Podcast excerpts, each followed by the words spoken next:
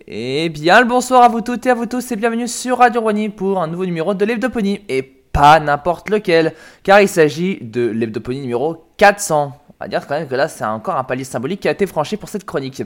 Et je suis là ici, votre serviteur habituel et dévoué qui vous accueille pour cette nouvelle émission on va dire assez symbolique, puisque là on va parler plutôt des euh, créations fan-made de cette semaine. Et autant vous dire tout de suite, il y en a eu beaucoup, que ce soit en vidéo et en comics fan-made. Mais il y aura également aussi une petite partie actualité avec la Babscon, des produits dérivés surtout centrés sur les comics officiels cette fois-ci. Enfin, une petite partie communauté dont un point qui m'a assez intéressé, c'est un édito de Kestra Daily, mais euh, je trouve qu'il peut être intéressant et peut-être nous faire revenir un peu dans le passé de la G4. Et on va tout d'abord commencer avec la partie actualité et la news de la semaine avec la Babscon. C'est vrai qu'on n'avait pas entendu parler trop de la Babscon et aux dernières nouvelles, ils avaient été obligés de lancer un crowdfunding. Et eh bien sachez que le crowdfunding qu'ils ont fait sur Indiegogo a été réalisé et du coup maintenant ils ont enfin fini avec 50 000 dollars de donation. Donc finalement il y a de quoi faire pour la préparation de la convention et aussi pour les invités qui vont être annoncés car on va y venir tout de suite. Ils ont annoncé deux invités. Les personnes en question sont Katrina Salisbury et Sarah Nicole Robles. Alors, on va déjà parler de la première, Katrina Salisbury, qui est surtout connue pour avoir doublé dans MLP Friendship is Magic le personnage de Yona. Alors, elle a aussi fait d'autres doublages, hein, mais ce sont surtout des petites séries d'animation. Peut-être que vous connaissez pas trop, donc je vais peut-être pas toutes les, pas les citer. Il y en a que 8 qui ont été retenues, mais la plus connue étant MLP avec Yona.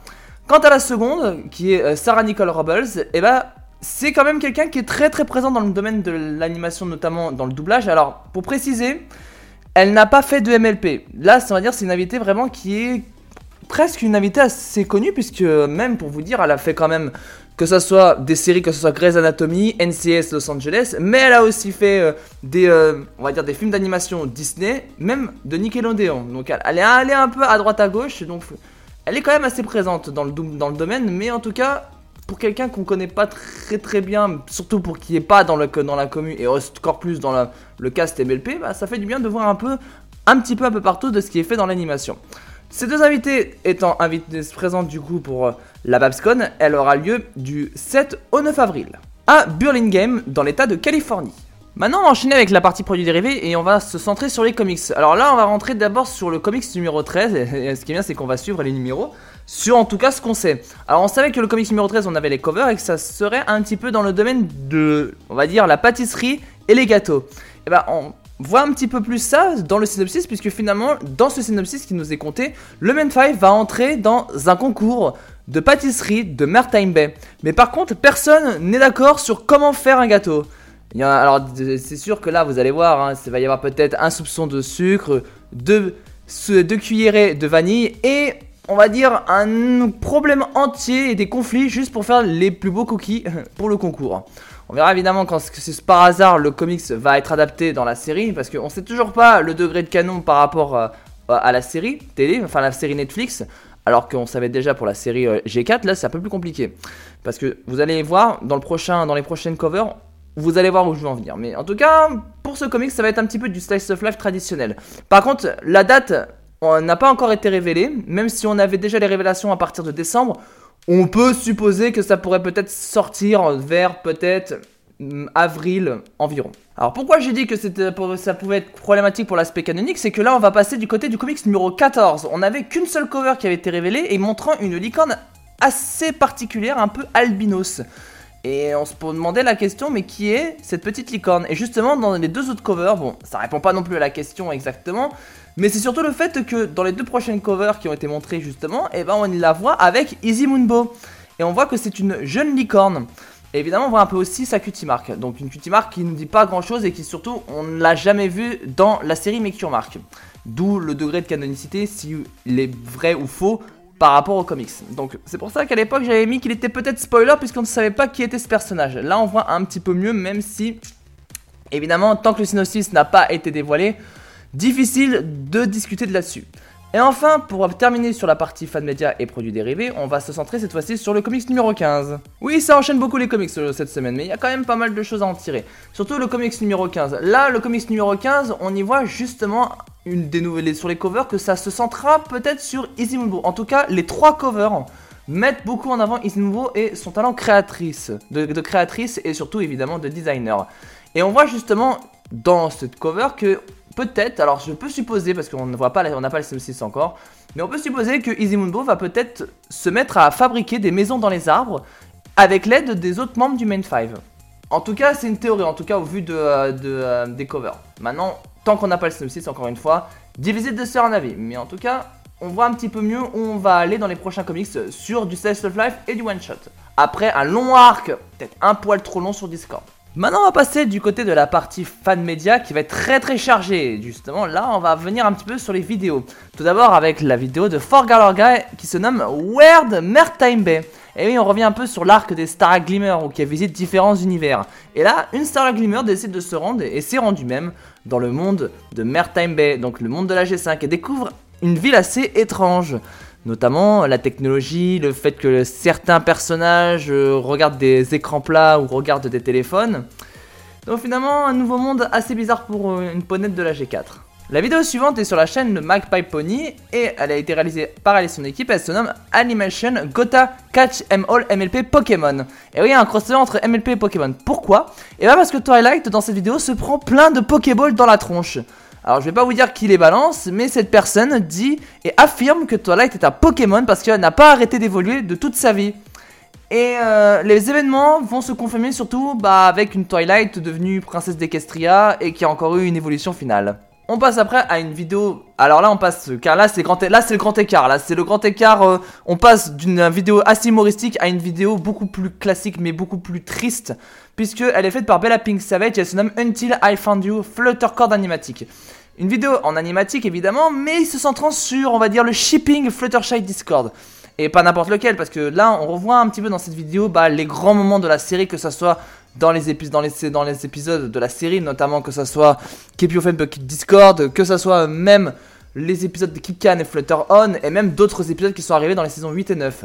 Et là, c'est un peu condensé, mais vous comprenez l'idée, c'est-à-dire le parcours de Discord et Fluttershy, qu'on peut même considérer maintenant comme étant, on va dire, qu'ils sont en couple, même pour le fandom.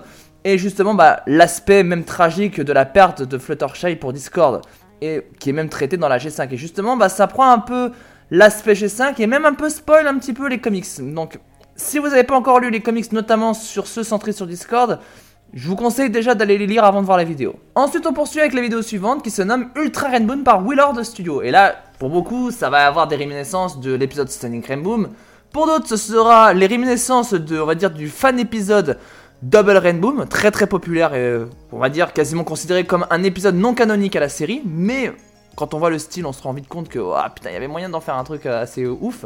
Là, cette fois-ci, dans cette vidéo, eh ben, Rainbow Dash décide de se lancer sur un Sonic Rainbow assez particulier, où là, elle va monter carrément au-delà, par-delà la stratosphère, carrément dans l'espace pour faire son Sonic Rainbow. Sauf que là, elle le fait d'une manière tellement puissante, et même elle le fait autour de la Terre, que là, elle est même avancée dans le temps où elle atterrit dans la G5, c'est-à-dire à Mertime Bay. Donc au final, euh, dans Double elle a, avec son Double Rainbow, elle a atterri dans une autre dimension. Là, avec son Ultra Rainbow, elle a carrément, on va dire, changé d'époque. Maintenant, on va passer du côté du SFM avec Argo Diamond. Eh oui, Argo Diamond, le grand maître du SFM maintenant dans la Comic. Et dans sa vidéo, It's Party Time, et bah là, c'est du SFM, on va dire, qui fait peur. Donc, âme sensible s'abstenir. La vidéo dure à peine une minute. L'animation est vraiment cool, hein. franchement, voilà ce qu'on a pu progresser dans le domaine de l'animation 3D, surtout pour, pour ce qui est MLP, SFM.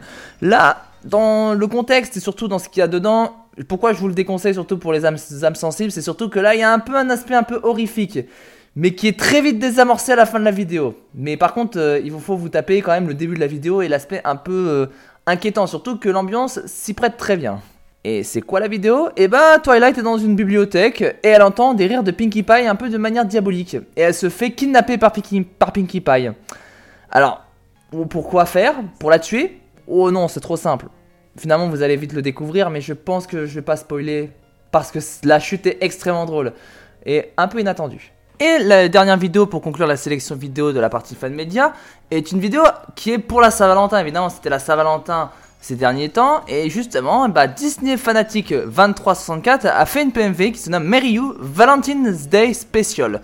Et là, il savait pas trop comment faire, d'ailleurs il le dit dans sa description, comment faire, on va dire, une vidéo avec du shipping pour la Saint-Valentin. Et bizarrement, la musique Mary You de Bruno Mars, qui est donc la chanson utilisée pour cette PMV, a été dans sa tête et il lui a inspiré une vidéo du coup dédiée à tous les couples de MLP. Alors ceux qui ont été mariés dans le show, ceux qui sont confirmés ou ceux qui sont très lourdement inclus ou en tout cas on va dire euh, on, va dire c'est un secret polichinelle. Hein. Je pense que Lyra Bonbonne vous, ils sont considérés dedans, hein. ils sont considérés dedans. Donc euh, on retrouve que ce soit Shining Armor Cadence, on retrouve Big Macintosh, Sugar Bell, on retrouve également même euh, Mathilda et Cranky Doodle Donkey et d'autres couples également qui sont présents dans cette vidéo. Et justement, ça a été compliqué pour lui justement de trouver dans tous les épisodes où on voit justement ces couples en question et bah de leur donner le même temps d'apparition dans cette PMV. Et la vidéo, elle dure quand même 4 minutes.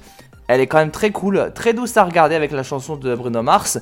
Puis surtout, bah, pour fêter les couples d'MLP, il n'y a pas à dire, il y a quand même un sacré taf qui a été fait. Maintenant, on va passer du côté des comics Sunmade et on va commencer avec le premier comics de Red Earthfly qui se nomme Breaking Tendency. Et Scootaloo se lance sur une tirade où elle dit justement que chaque jument dans sa vie a été important. Et justement, il y a un petit point assez intéressant, c'est que chaque jument qu'elle connaît, qu'on comptait dans sa vie, que ce soit sa mère, sa, une de ses tantes et Rainbow Dash, et eh ben on formait un couple avec un poney terrestre. Et oui, c'est vrai. Parce que finalement, on revoit que chaque personnage euh, proche de Scootaloo, féminin, soit une Pégase et sont en couple avec un personnage terrestre. Sauf que pour Scootaloo, elle a envie de changer cette tendance. Parce que finalement, elle a un goût prononcé pour les licornes. C'est vrai que c'est un peu tendancieux, mais assez marrant. Et surtout, la réaction d'Apple Bloom à la fin est très drôle. Ensuite, on poursuit avec le comic suivant de Socky Puppetry, et le comic se nomme MLP Earth and Hoof Days. Et oui, c'est le Earth and Hoof Day à Ponyville. Et Thorax adore cette journée parce que c'est là où les poneys sont ensemble, font des choses marrantes, délicieuses, et surtout de l'amour, de l'amour se transporte dans l'air. Et pourquoi Thorax a l'air d'être un peu trop envieux de l'amour? C'est que finalement, bah, si vous le savez, les changelins adorent à la fois l'amour et aussi l'amitié, vu qu'ils se nourrissent de ces émotions-là. Et euh, Spike euh, s'en inquiète un petit peu, mais heureusement, euh, Thorax calme le jeu en disant qu'il plaisantait. Le comic suivant est fait par Mrs. 100 Dragon 100 et elle se nomme Yes He Does, qui est, on va dire, un comics image par image, on va dire en noir et blanc non colorisé, mais assez marrant, qui est sur une blague en fait où Celestia et eh bah euh, se pose la question si Discord n'a pas un crush sur elle. Et Luna lui répond que oui, Cadence aussi, et Discord lui-même dit que si, il peut avoir un crush sur Celestia. Alors, c'est un peu, euh, on va dire, c'est un peu un téléphone, un peu un sort de téléphone arabe, mais euh, un peu remanié. Enfin, je sais pas comment on pourrait le dire, mais à la lecture, si vous faites case par case, c'est là vous que ça que le l'aspect drôle est là. Et on va terminer avec le Tumblr Adorkable Twilight and Friends avec deux comics. Tout d'abord, le premier se nomme Bank Drama et Twilight se rend à la banque pour déposer un chèque. Mais la caissière à, l'accueil lui dit hein, qu'elle est très contente de voir Twilight, mais lui demande si Thunderland l'a vu récemment. Et Twilight lui dit non, elle l'a pas vu, il sait même pas qui c'est.